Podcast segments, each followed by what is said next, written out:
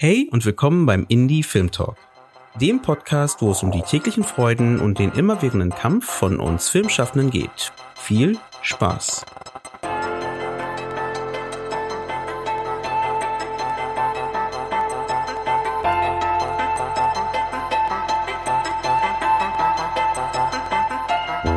Dies ist eine weitere Sonderfolge des Indie Film Talk Podcasts, welche in Kooperation mit der Film- und Fernsehakademie Berlin, der DFFB, entstanden ist. In unserem Gespräch mit Lysanne Windisch, Head of Program bei dem DFFB-Programm Nextwave, reden wir über den Filmdistributionsmarkt. Wir schauen uns die Veränderung des Filmmarktes durch die Online-VOD-Plattform an, reden über Distributionsstrategien und die Wichtigkeit des Audience-Buildings für die Sichtbarkeit eines Films. Bevor wir nun ins Gespräch gehen, möchte ich einmal darauf hinweisen, dass ihr euch noch bis zum 31.05.2021 für das Nextwave-Programm bewerben könnt, wenn ihr eure Skills und euer Netzwerk in der Filmdistribution erweitern wollt. Infos dazu findet ihr natürlich wie immer in den Show Notes oder auf der Webseite nextwave.dffb.de.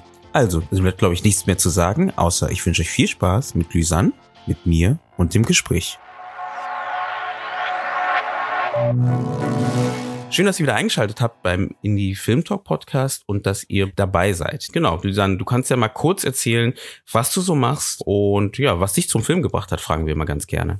Hi, also erstmal vielen Dank für die Einladung. Ähm, genau, was hat mich zum Film gebracht? Oh je, oh, da muss ich jetzt lange überlegen. Aber also auf jeden Fall das Kino, glaube ich. Ähm, ja, weiß nicht, wahrscheinlich war es irgendein David Lynch, den ich mal im Kino gesehen habe. Und ich habe auch Film studiert, äh, tatsächlich Filmwissenschaften und habe dann lange Programmkinos geleitet, also in München und in auch, auch in Berlin. Und jetzt äh, leite ich eben dieses äh, Weiterbildungsprogramm namens Next Wave an der DFFB. Und das ist ein Fortbildungsprogramm, ähm, was neun Monate geht. Und wir beschäftigen uns mit allen möglichen Themen äh, in, innerhalb der filmischen Auswertung. Das heißt, sowohl mit Vertrieb, mit Verleih, mit Kinoauswertung, Streaming, also neue Formen der digitalen äh, Filmauswertung und Filmmarketing, Audience Engagement, also so diese Themen, die alle relevant sind, sobald ein Film auf dem Markt ist. Und dieses Programm ist auch dezidiert, also nicht an Studenten gerichtet, sondern dezidiert an Leute, die schon äh, ein bisschen Arbeitserfahrung mitbringen. Das heißt, so im Schnitt äh, fünf Jahre Arbeitserfahrung in einem der Felder haben. Und insgesamt gehen wir, oder so, das ist so ein bisschen unsere Promisse, dass wir sagen, okay, heutzutage muss man einfach Filmauswertung ein bisschen neu denken oder zumindest anders denken und auch flexibler auf Anpassungen im Markt reagieren. Und es geht äh, wirklich darum, diese Zukunft des Films irgendwie ein bisschen also neu zu denken und auch Lust drauf zu haben, neue Geschäftsmodelle dafür zu entwickeln. Warum glaubst du, ist denn sowas wie Next Wave besonders wichtig? Also so ein Workshop nochmal extra zu starten dafür? Weil ich meine, die Leute sind ja schon am Arbeiten und entwickeln sich ja vielleicht da auch weiter. Was, warum denkst du denn, ist denn so ein Workshop-Programm wichtig, dass man mal diese neun Monate wirklich sehr äh, akribisch nochmal das Thema aufgreift? Also was, was die Besonderheit sozusagen bei uns ist, ist, dass auf, auf der einen Seite ist es ein internationales Programm, das heißt, die Leute kommen aus äh, allen möglichen Ecken der Welt und es ist eben, ähm, es hat diese Interdisziplinarität. Und ähm, das ist was, was, was wir als total zentral empfinden, weil ähm, man dann doch irgendwie sehr gewohnt ist in seinem, also selbst wenn man in einem bestimmten Bereich arbeitet, aber das sehr als Silo zu denken und nicht wirklich diesen Austausch hat und, und äh, die wirklich tatsächlich irgendwie, sag ich mal, einen holistischen Blick auf Filmauswertungen auch irgendwie mitzudenken.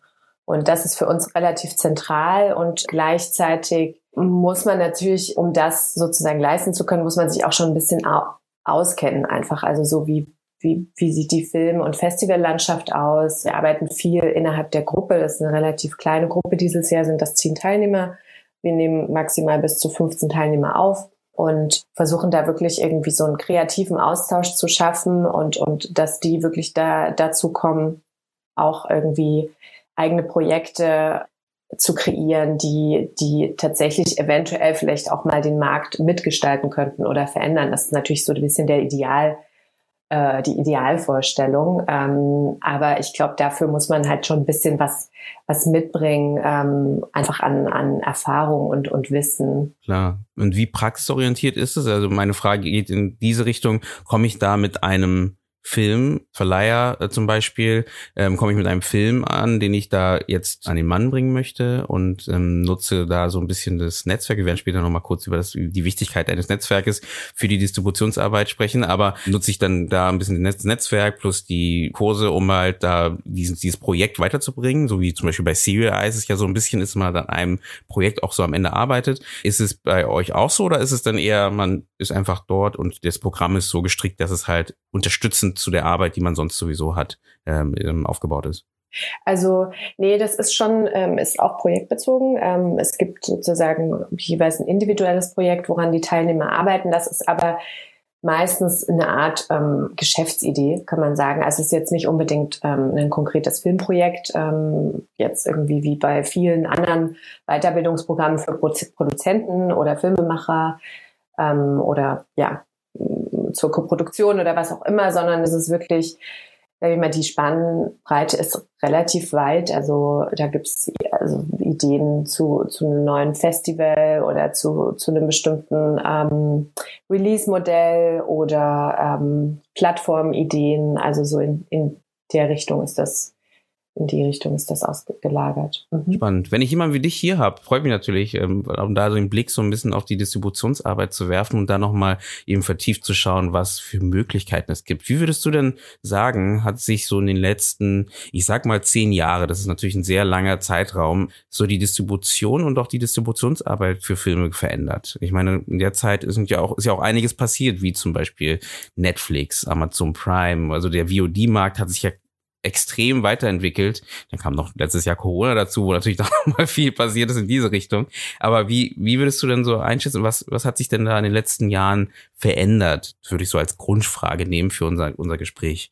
Äh, ich glaube, also ich meine, die, die meisten Sachen äh, sind natürlich jetzt nicht Entwicklungen. Vielleicht wirkt das dann immer so in, in der, im Diskurs so, ah, auf einmal ist jetzt irgendwie alles ganz anders. Das, das stimmt natürlich irgendwie auch nicht. Ich glaube, ein großes natürlich das Schlagwort ist irgendwie digitale Distribution von Filmen und die hat sich einfach, sage ich mal, massiv verändert und die äh, überlagert teilweise auch die klassischen Distributionsformen wie eben die klassische Kinoauswertung. Ich finde es halt immer ein bisschen schwierig, sozusagen diese Gedanken, ja, jetzt ist irgendwie alles anders und dieses sozusagen schwarz-weiß, so ein bisschen entweder oder. Ich glaube irgendwie, es gibt einfach, es sind ähm, sehr viele neue Formen dazugekommen der Auswertung, auch irgendwie Thema Extended Reality, ähm, Augmented Reality, also so diese Themenfelder, das sind natürlich auch technische Entwicklungen, die total spannend sind und ähm, für die es auch einfach einen immer größeren Markt gibt, weil auch Zuschauergruppen sozusagen dazukommen, die ähm, dann ähm, sowas interessant finden oder gerade aus dem Gaming-Bereich kommt dann natürlich irgendwie auch viel. Und daran, an diese Entwicklungen passt sich der Markt natürlich irgendwie entsprechend an. Und dann geht es ja auch immer um Geschäftsmodelle. Also wo kommt das Geld her? Wie wird das sozusagen übersetzt in auch ähm, Einnahmen für die Lizenzgeber? Ist der Markt denn auch so ein bisschen überflutet? Also jetzt, das ist jetzt negativ gefragt vielleicht, also überflutet an Medien. Auch hier wieder ist ja für den Distributor oder die Distributorin halt da herauszustechen, ne, die Aufgabe. Und deswegen ist die Frage, ne, ist da so viel, dass man halt vielleicht auch Zuschauer manchmal oder als, als eben Konsument gar nicht mehr so den Überblick hat und ähm, deswegen vielleicht auch Mittel genutzt werden müssen, um noch sichtbarer zu werden als einzelnes äh, Medium? Ja, also ich, ich glaube auf jeden Fall. Also da müsste man jetzt natürlich irgendwie, das ist, glaube ich, immer auch eine individuelle Wahrnehmung. Ich weiß, also ich nehme es auf jeden Fall so wahr, dass auch eine teilweise irgendwie ein bisschen so eine so eine Müdigkeit irgendwie bei den Leuten da ist. So boah, ich auch so eben durch durch die Flut. Also der der ständige Zugang auch zu Content, das ist ja irgendwie auch ein bisschen immer so das das böse Wort ähm, jetzt sozusagen im Filmbereich. Äh, aber es gibt einfach unglaublich viele Inhalte, die auf, auf tausend unterschiedlichen Kanälen irgendwie äh, verfügbar sind. Und das schafft natürlich auch irgendwie so eine, so eine ja, Flut. Ich glaube, insgesamt, also das kann ich jetzt wirklich sehr stark aus dem, aus dem Kinobereich sagen, also diese, diese Masse an Filmen, an produzierten Filmen ähm, im Jahr, das, das ist auch schon eine Entwicklung, die sehr lange vorherrscht. Also dass äh, sozusagen auch die Kinos schon immer, also seit ein paar Jahren jetzt das Problem haben, boah, es drängen einfach so viele Filme auf die große Leinwand und es gibt gar nicht genügend Spielplätze mehr, sozusagen, die alle gescheit auszuwerten, sondern ich glaube auch in dem Bereich ist es einfach äh, schon äh, eine Entwicklung, die ein bisschen länger, länger her ist. Aber klar, insgesamt wird es immer schwieriger oder immer herausfordernder für ähm, Kreative sozusagen, also Filmemacher oder Produzenten, aber auch äh, eben für die Verleiher, wie schaffe ich mir Gehör sozusagen, wie stelle ich mich raus, wie kann man meinen, meinen Film sozusagen wahrnehmen, also so in Bezug auf irgendwie Zuschauerakquiriere. Und du hast es ja gerade auch schon angesprochen, das Thema im Kino und VOD. Ich habe das Gefühl, auch dass jetzt in den letzten Jahren durch eben, klar, durch den, durch die leichte Zugänglichkeit für den Konsumenten bei dem Thema VOD, dass der Blick oft ähm, sehr stark in diese Richtung geht, dass man halt manchmal auch überlegt, soll man überhaupt noch einen Kinofilm machen oder soll man gleich darauf verzichten und sagen, wir versuchen das gleich irgendwie über VOD zu platzieren. Ich habe, ne, es gibt natürlich jetzt auch einen Anstieg mhm. an Serien in den letzten Jahren, weil die natürlich auch äh, immer besser werden, muss man natürlich auch dazu sagen. Ähm, aber auf der anderen Seite auch, klar, da der VOD-Markt natürlich viel mehr zieht als eben der Kinomarkt. Es gibt keine Serie fürs Kino, äh, wenn man jetzt Star Wars mal davon absieht. Und dementsprechend hast du das Gefühl, erstens klar, ähm, ob das, der VOD-Markt dort eben ein klarer, kann man das als Gegner sehen zum Kino oder ist es als für Distributoren vielleicht eher zu sehen als eben ähm, zusätzlicher äh, Auswertungskanal, äh, zusätzlicher Auswertungskanal, wie vorher zum Beispiel die DVD, die Blu-ray ähm, oder die Videokassette davor? Also, äh, mein, das ist meine persönliche Meinung. Also ich denke, dass auf jeden Fall auch als komplementär.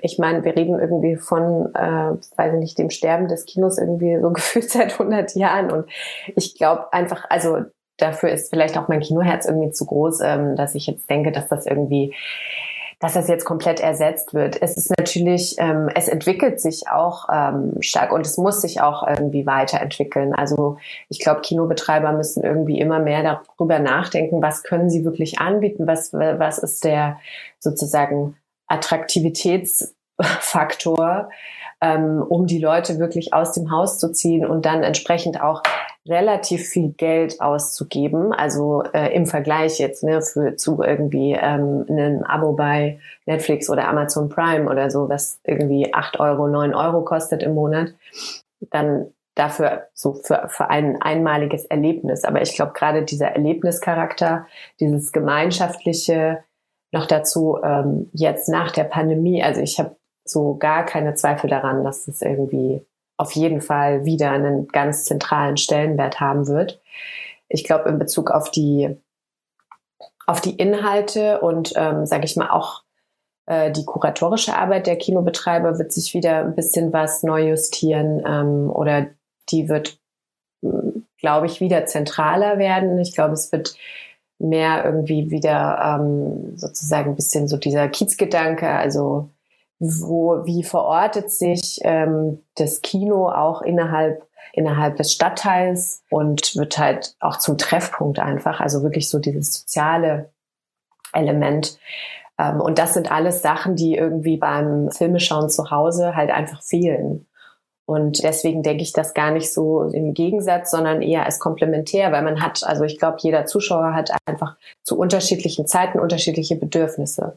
Und ich finde es sozusagen ich finde es falsch und das ist ja oft irgendwie so ein bisschen der Dogmatismus, der auch so aus dem ähm, teilweise irgendwie aus dem Kino oder auch aus dem Verleihbereich kommt. So man muss jetzt den Zuschauer sozusagen in einer bestimmten Art und Weise ähm, ja, irgendwie, man, man gibt dem vor, wie er diesen Inhalt konsumieren soll oder darf. Ähm, und das ähm, finde ich, also ich weiß nicht, ob man mit diesem Ansatz, ob das wirklich so zukunftsfähig ist, weil einfach ähm, die Zuschauer schon so daran gewöhnt sind, einfach permanent ähm, über das Internet ähm, bestimmte Inhalte, die sie irgendwo sehen wollen, auch zu finden oder die, dass die auch verfügbar sind.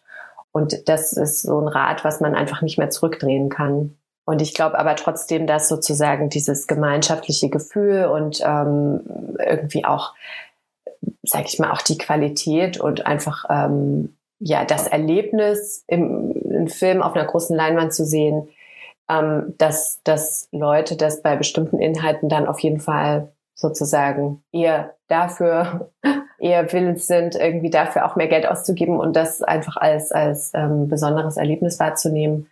Aber spannend. Genau, das ist ja auch, warum ich die Frage so ein bisschen polemisch gefragt habe, ob da sich ähm, das, das Kino so ein bisschen mehr zu einem, ich nenne es mal Theater entwickelt, dass man halt mehr wieder sagt, man geht halt für speziellen Content ins Kino und nicht, dass alles ins Kino muss, so eine Art, ne? Dass man sagt, dass man sagt, okay, ähm, das ist halt einfach ein Film, der eher, wenn, sagen wir, fürs Fernsehen gemacht ist oder eben, es ist dann wirklich für diesen Film nötig, halt eine Kinoauswertung zu haben. Ne? Und ich glaube, das ist so Sachen, die jetzt vielleicht in den nächsten Jahren nochmal ähm, sehr stark kommen könnten, weil man halt einfach, ja, auch da wieder, genau wie du sagst, das, die Leute machen sich vielleicht schon mehr Gedanken darüber, was gucke ich mir jetzt im Kino an ist das ein Film, den ich mir im Kino angucken sollte oder ähm, will ähm, oder eben nicht, was nicht unbedingt ist, jetzt nicht als positiv oder negativ zu sehen, weil ich finde natürlich auch, es gibt ja auch viele Perlen, die man halt im Kino entdeckt, ne, wo man halt denkt, okay, vielleicht ist das gar nicht so nicht, aber wie du schon meint hast, durch diese Gemeinschaft, durch dieses, durch diesen dunklen Saal,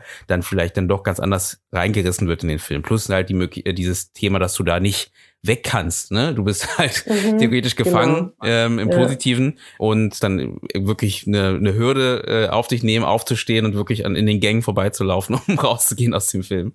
Ähm, ich glaube, das ist natürlich ein großer Unterschied, als wenn man natürlich den Film auch über VOD zu Hause schaut. Und also genau, ich denke aber auch, das wird ähm, in den nächsten Jahren schon eine, eine Frage, ähm, die sich der, der Konsument vielleicht auch stellt. Was gucke ich mir wirklich im Kino an? Ne? Mhm.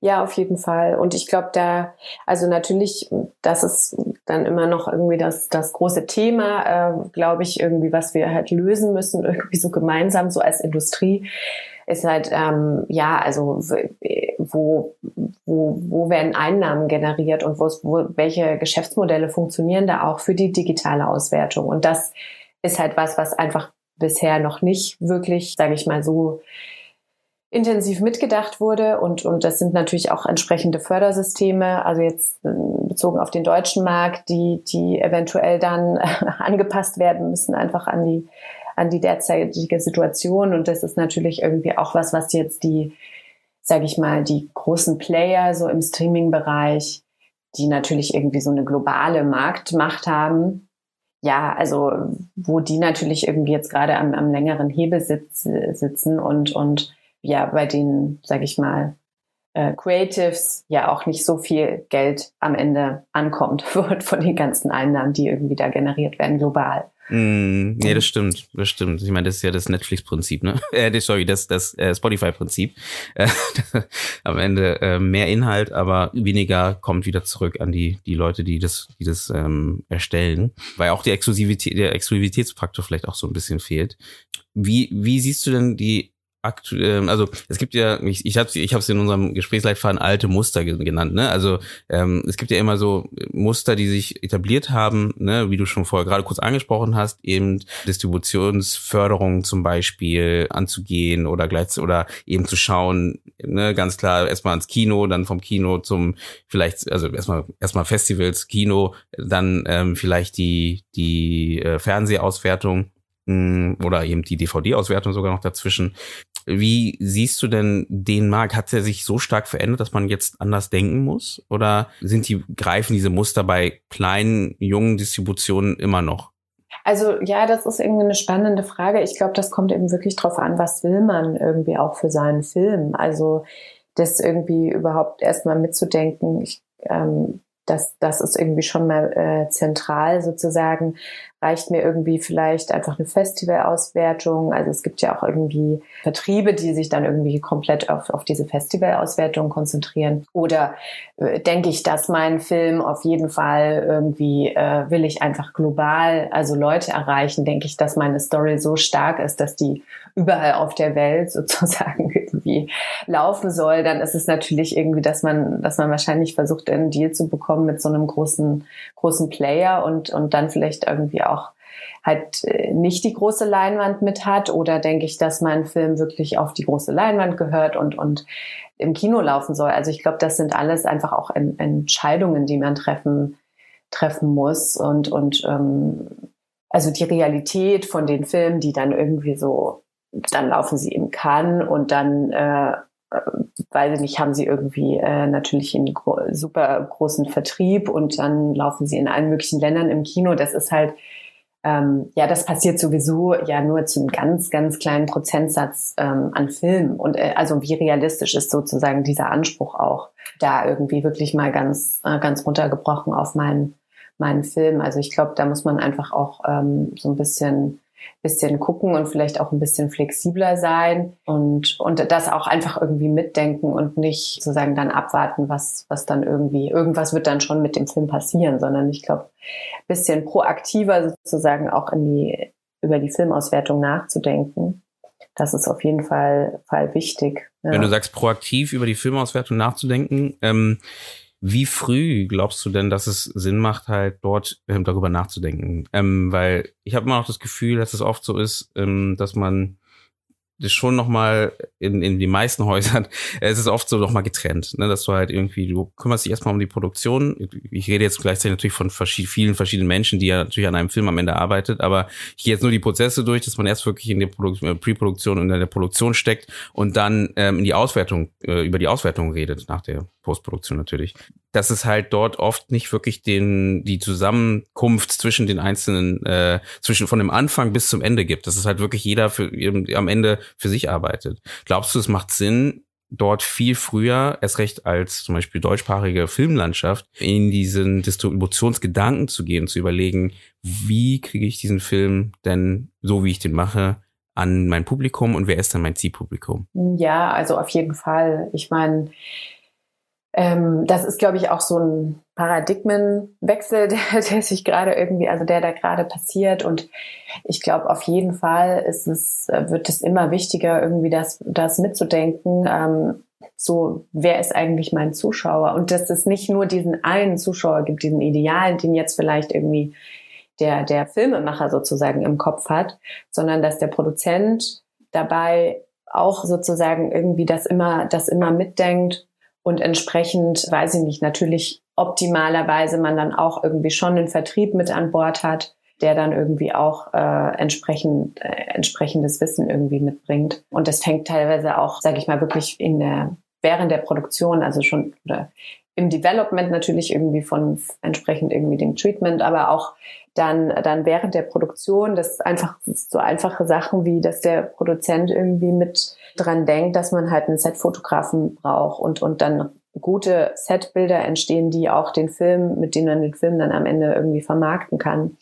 Ähm, also das ist was, was auf jeden Fall immer noch voll, also oft äh, fehlt. Also dann, dann gibt's sozusagen nach dem Motto, ja, aber wir haben ja dann Filmstills, aber die Filmstills sind halt nicht da, sozusagen, die haben einen ganz anderen Blickwinkel. Also die sind teilweise dann auch mm, eventuell nicht gut genug oder irgendwie äh, kommunizieren den Film dann vielleicht nicht auf der Ebene, wie, wie, wie man das möchte, sozusagen. Und genau, also solche Sachen, dass man irgendwie da auch, dass auch der Produzent sozusagen irgendwie schon ein, schon ein Marketing mitdenkt und, und auch da irgendwie man schon überlegt, okay, wo sind eigentlich Zuschauergruppen, ähm, Zielgruppenarbeit sozusagen da schon aufbaut. Also dann hat man ja irgendwie einen relativ langen ähm, Lebenszyklus auch von diesem Film und, und ähm, das ist ja das, was man eigentlich will, dass der Film möglichst eine lange, lange Lebensdauer hat sozusagen, vielleicht in unterschiedlichen, auf unterschiedlichen Plattformen oder unterschiedlichen Kanälen.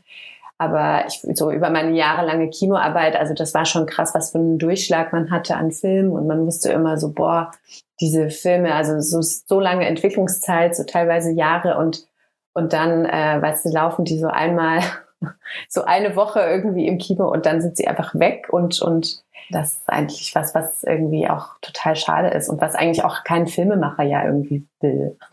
Aber da, da, da frage ich genau, da würde ich mal eine Frage hinzufügen, ähm, weil weil als Produktion würde man wahrscheinlich sagen, ja, die Gelder sind halt einfach nicht da, um halt jetzt da noch zusätzlich eben dieses dieses Marketing-Tool so aufzubauen in der Produktionsphase. Ist es eher ein Umdenken, was man einfach betreiben muss, glaubst du, oder es sind einfach von den Förderungen einfach die Gelder nicht zur Verfügung gestellt, um das halt dann mitzudenken? Ja, also ich glaube auf jeden Fall, dass da definitiv die Fördersysteme noch in veralteten Denkmustern so verhaftet sind und eigentlich insgesamt Filmauswertung auf jeden Fall viel stärker unterstützt werden müsste und auch eben solche Elemente dann innerhalb der Produktion irgendwie mitgedacht werden müssten. Aber ich glaube, dass es genauso wichtig ist, dass es eben nicht sowas ist, was irgendwie dann danach kommt und von irgendjemandem gemacht wird, sondern dass es zentral ist, sozusagen bei einer Filmentwicklung irgendwie darüber nachzudenken,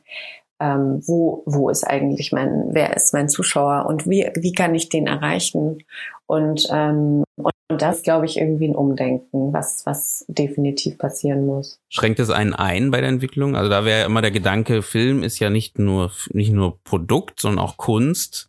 Ähm, und ich habe das Gefühl, dass oft da so ein bisschen die Angst auch ist, ähm, jetzt, wie gesagt, jetzt zurückgenommen, jetzt nicht von den Distributoren, da über Zielgruppen nachzudenken, wenn ich einen Film mache, dann möchte ich ja, dass er so so so frei wie möglich ist, so eine Art, um die künstlerische Note so voll frei äh, zu entwickeln.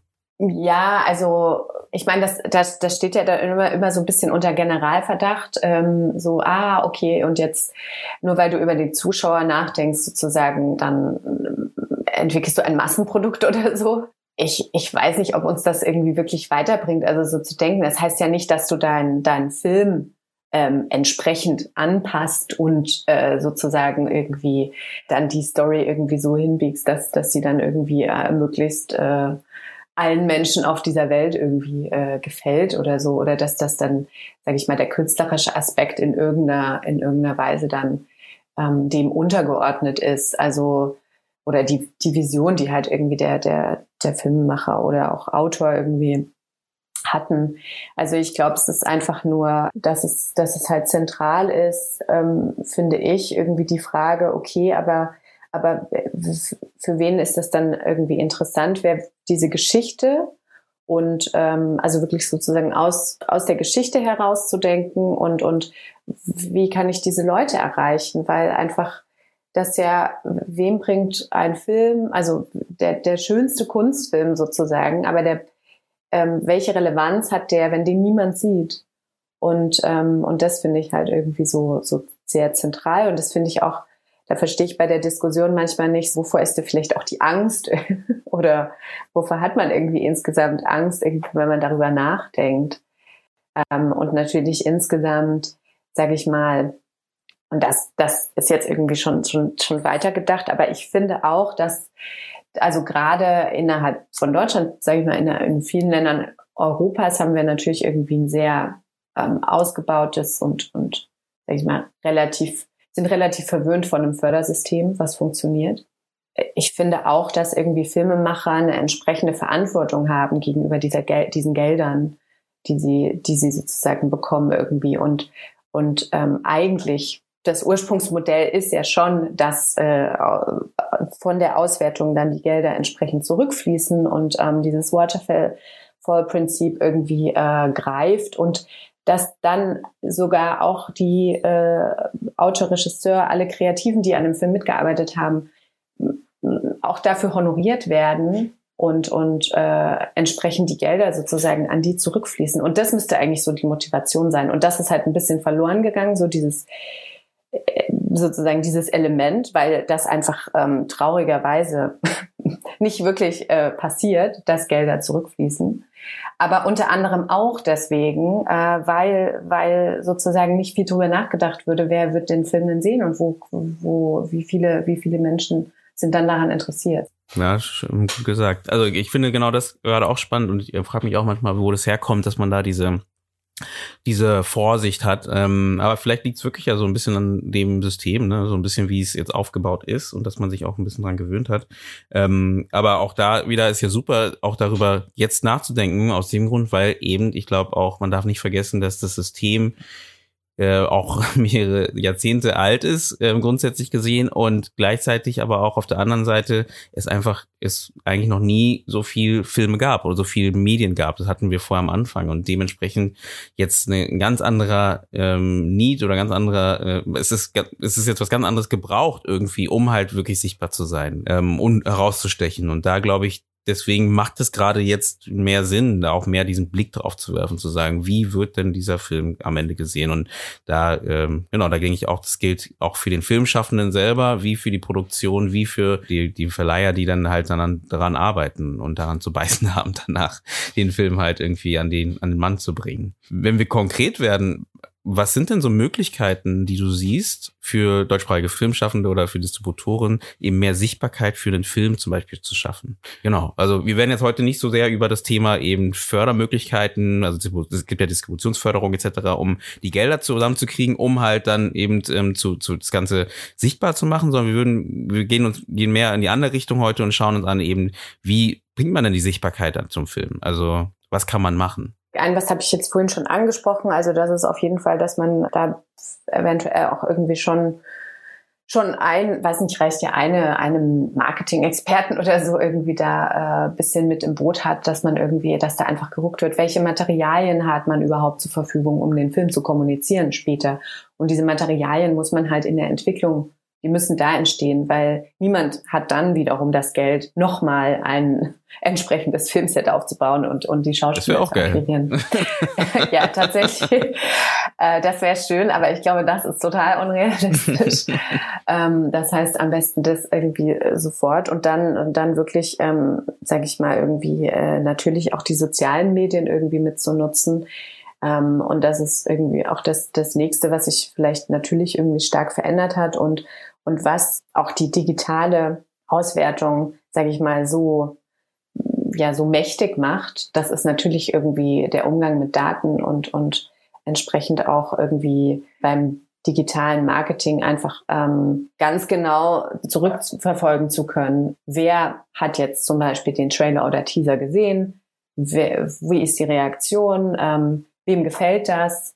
Und wie kann man da irgendwie äh, sozusagen diese entsprechenden Gruppen weiter akquirieren und, und auch ähm, einen Bass irgendwie herstellen, dass über den Film geredet wird, ähm, in bestimmte Foren. Also ich glaube, es gibt zum Beispiel viele Beispiele so aus dem, aus dem Dokumentarfilmbereich, die irgendwie das sehr, sehr gute Zielgruppenarbeit machen. Ähm, auch kleinere Verleiher oder so und, und die arbeiten natürlich irgendwie dann auch mit mit den Tools, die einem die digitale, ähm, digitale Auswertung irgendwie auch geben. Davor herrscht aber natürlich irgendwie auch so ein bisschen, glaube ich, auch die Angst und, und da braucht man natürlich auch entsprechend auch, auch Skills. Das heißt, das ist auch eine Ausbildung, weswegen unter anderem auch, ich denke, das Next Wave ähm, wichtig ist, weil diese Ausbildung, die, die, ähm, ja, die gab es einfach bis jetzt nicht. Es gab aber auch nicht die Möglichkeiten, ähm, so weit zu denken. Stimmt. Hast du ein konkretes Beispiel für ein Projekt, wo du denkst, so wie die, die Distribution angegangen sind ähm, oder vielleicht die Sichtbarkeit äh, für diesen Film halt ähm, gestartet haben, ähm, ist besonders herausstechend oder spannend für unsere Zeit aktuell? Mm, ja, also tatsächlich fällt mir da gerade jetzt irgendwie sogar ein konkretes Filmbeispiel ein. Ich glaube, das sind eher so Firmen, wo ich denke, so, boah, die machen einfach die machen echt gute Arbeit und die nutzen einfach ähm, mhm. irgendwie, äh, sage ich mal, die Möglichkeiten des Digitalen irgendwie gut aus. Also zum Beispiel Together Films ähm, in der in der UK. Das ist das ist sozusagen eigentlich eine Filmmarketingagentur, ähm, die vorrangig ähm, so Impact-Kampagnen machen, also wirklich, ähm, sage ich mal, viel mit Dokumentarfilmen arbeiten, die irgendwie einen sozialen ähm, Aspekt äh, mit reinbringen und und die machen das unglaublich gut. Die sind, glaube ich, auch in, also sowohl in England als auch in, der, in, der, in den USA irgendwie ziemlich weit mit dabei. Ähm, ähm, wie, wie wichtig siehst du denn da das Thema, weil ich, ich merke, da kommt immer mehr in diese Richtung Audience Design, Audience Building, Audience, Audience äh, Engagement sind so Schlagwörter, die ich immer wieder in dem äh, Bereich Distribution äh, mitbekomme, wo ich merke, okay, da passiert was, diese Richtung. Und wie wichtig findest du denn diese Schlagwörter? Und wie wichtig findest du halt äh, diese Entwicklung in diese Richtung, dass man halt eben die Audience theoretisch miterzieht, ne, erzieht ist das falsche Wort, mitnimmt? Mhm, mhm. Ähm, ja, tatsächlich, ich meine, das sind wirklich so die äh, Buzzwörter. Ähm, das geht mir aber auch so, dass ich irgendwie, ich glaube, teilweise ist da das Problem, dass die Begrifflichkeiten noch gar nicht genau geklärt sind weil einfach eben der Diskurs halt relativ, relativ neu ist und, und ähm, ja, am Anfang habe ich auch irgendwie viele getroffen, die irgendwie, also ja, wo, wo man am Ende dann doch irgendwie gar nicht wusste, was ist das jetzt, was heißt das jetzt genau, was, was macht man das? Und ähm, dann vielleicht Workshops auch unterschiedlich ausgefallen sind zu diesen, zu diesen Themen. Aber ich glaube insgesamt, ähm, ich fand es spannend, ich habe jetzt vorhin nochmal geguckt, ich glaube Torino Film Lab, die machen, haben ja irgendwie äh, einen einen Audience Design Workshop irgendwie sondern schon seit einiger Zeit integriert. Und tatsächlich war ich jetzt ganz überrascht, dass die das irgendwie schon seit 2011 machen. Also irgendwie jetzt auch schon zehn Jahre, äh, seit die äh, damit begonnen haben. Das heißt, es ist gar nicht mehr so neu oder das zeigt halt auch eher, dass, dass einfach schon auch diese Entwicklungen jetzt irgendwie so lange vorherrschen, dass, dass, dass man einfach drüber nachdenkt. Und ich glaube, insgesamt ist es eben, dass man wirklich aus der Story heraus überlegt, so wer sind potenzielle Zuschauer und wie kann man die erreichen und aus unterschiedlichen Blickwinkeln und das eben nicht so eindimensional sieht und mit dem Anspruch einfach eine eine Verbindung herzustellen, also eine Verbindung zwischen irgendwie dem dem Film an sich, der Story und, und, äh, und den Zuschauern. Und diese Verbindung, die muss man, ja, die muss man halt ganz einfach irgendwie, äh, dafür muss man halt auch ein bisschen arbeiten. Das kann man nicht voraussetzen, dass die einfach so, so da ist. Und ich glaube, früher ähm, ist es natürlich irgendwie zum Beispiel ganz stark ähm, über, über Kinos äh, auch passiert, also dass, dass tatsächlich irgendwie bestimmte Kinos auch, weiß ich nicht, Zuschauer, eine, ja, wirklich eine emotionale Beziehung hatten irgendwie zu, zu bestimmten Orten und dann auch ähm, diesem Ort irgendwie abgenommen haben, dass sie dem vertrauen können, dass die Inhalte, die er dort sieht, sozusagen entsprechend irgendwie ähm, dann auch, auch einen, einen Impact haben oder irgendwie ankommen beim Zuschauer. Ähm, und jetzt ist das, glaube ich, einfach durch die Vervielfältigung der Medien und durch die unterschiedlichen Auswertungsmöglichkeiten, ist das einfach was, was man halt irgendwie äh, mitdenken sollte. Ja. Ähm, äh, ich finde auch, ich fand es auch lustig, dass eben äh, genau die Torino Film Labs, die hatten das wirklich schon seit 2011, wie du gesagt hast. Ich glaube, was Älteres habe ich auch gar nicht aus Europa gefunden bis jetzt dazu. Ähm, habe das Gefühl gehabt, dass die das nochmal mehr ins Leben gerufen haben. Da müsste man nochmal recherchieren und finde es halt spannend, weil in dem Sinne, dass es irgendwie in Europa sowas Neues ist, habe ich das Gefühl. Ne? Also das ist halt so immer das Gefühl, dass hier gerade so das Thema immer mehr aufkommt, aber wenn man so mit äh, über immer über den Teich guckt, dass dort ja relativ früh schon geschaut wird eben äh, nach eben alternativen Distributionsmöglichkeiten oder eben letztendlich eben das Thema Audience Design ähm, oft schon relativ früh dabei ist. Und ähm, auch klar, mhm. jetzt kommt wieder das Thema mit den Geldern natürlich, bringe ich natürlich gerne auch wieder rein und sage, klar, das ist natürlich eine ganz andere Grundlage, was für Marketinggelder zur Verfügung stehen. Aber auch, wie du auch schon vorher sagtest, glaube ich auch, wie man diese Gelder halt auch dann nutzt. Ne? Also mhm, wie man mhm. die einsetzt. Ja. Und das ist, glaube ich, dieses, dieser Denkprozess, der vielleicht jetzt dadurch durch das Thema zum Beispiel Audience Design vielleicht jetzt angestoßen wird. Und man sagt, okay, wir müssen da mehr in diese Richtung denken. Ja, und ich glaube auch, wenn ich da noch mal eingreifen darf, also ich glaube auch, was, was definitiv ein, auch ein zentraler Aspekt ist, ist, glaube ich, so der Diversitätsaspekt. Also, dass man irgendwie, ähm, dass es noch dazu äh, jetzt irgendwie umso, also dass so da auch so ein bisschen so ein Umdenken passiert. So was, was, was gibt es denn irgendwie für Filminhalte und, und in welcher, welcher Art und Weise äh, reflektieren die auch da eine Diversität und diese Diversität ähm, ist aber auch äh, bei, der, bei den Zuschauern vor, vorhanden und, und so, also unterschiedliche Leute wollen unterschiedliche Inhalte sehen und, und eigentlich ist das ähm, ja eine total äh, produktiver Aspekt äh, sozusagen, weil ähm, theoretisch ähm, bedeutet das natürlich irgendwie auch Einnahmen, die man generieren kann, wenn man noch unterschiedliche Leute sozusagen, unterschiedliche Zielgruppen erreicht. Und ähm, ich glaube, das ist irgendwie auch spannend, dass man das eher unter so einem Diversitätsaspekt irgendwie betrachtet, dass es eben nicht äh, so das eine Produkt gibt, was jetzt irgendwie ähm, Person, also Max Mustermann gefällt, weil das ja dann sehr einseitig ist sozusagen, was was äh, ja was entsteht und was auch äh, gesehen wird. Wie siehst du denn die Veränderung der Distributionsarbeit jetzt nach Corona.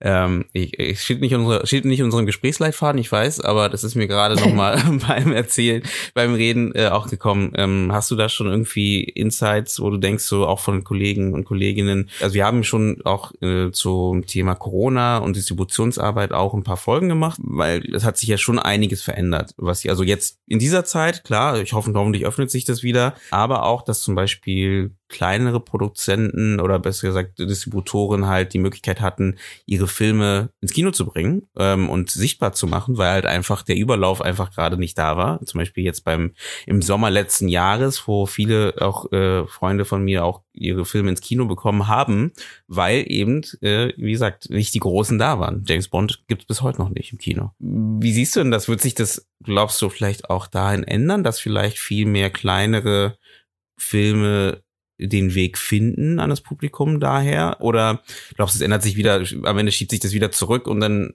bleibt es so, wie es war? Und dann ist es wieder, die Großen sind überall vertreten ähm, und dann versuchen sich die Kleinen da irgendwie reinzuwurschteln.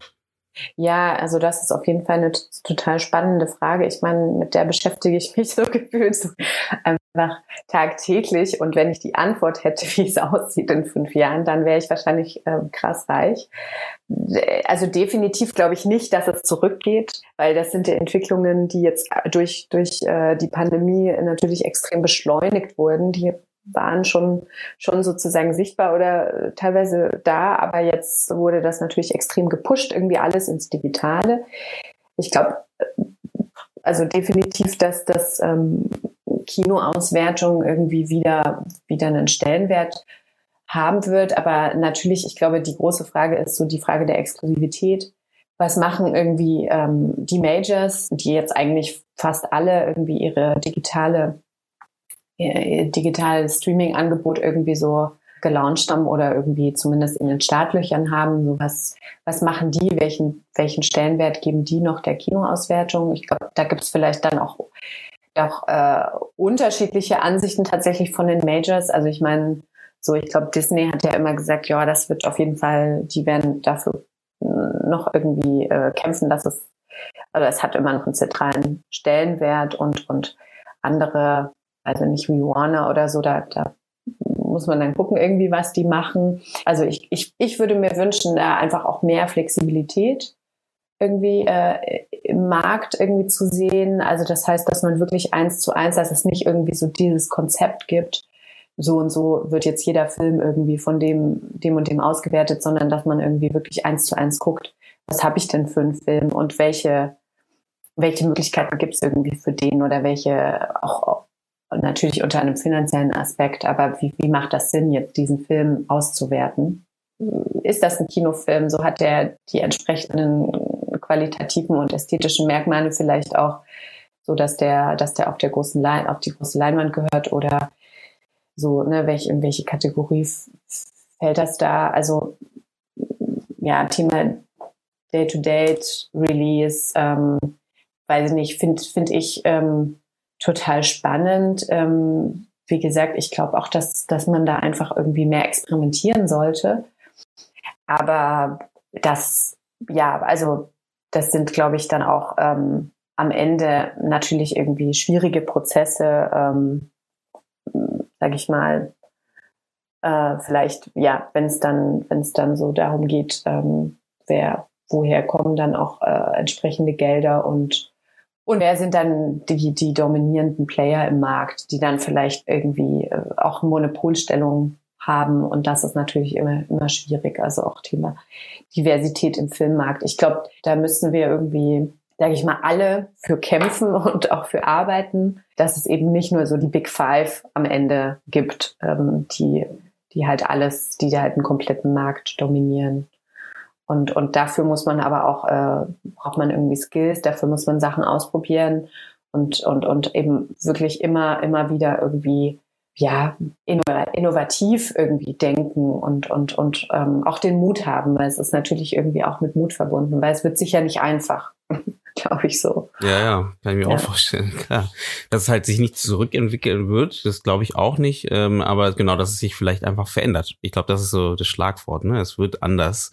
Ähm, ja. Und dann kommt es darauf an, wo man sich wahrscheinlich in der Zeit positioniert oder wie man sich positionieren kann, vielleicht auch. Kommen wir langsam zum Ende, wenn wir dazu so Hard Facts kommen, ähm, wo wir sagen, okay, was wären denn jetzt so Ideen für die Distribution eines Films, die du Distributoren vielleicht an die Hand geben würdet, um halt äh, besser arbeiten zu können? Also ich glaube auf jeden Fall, sich irgendwie rantrauen, mit Daten zu arbeiten und, und entsprechend den, den Möglichkeiten des digitalen Marketings. Das ist, glaube ich, wirklich zentral und das wird auch immer zentraler.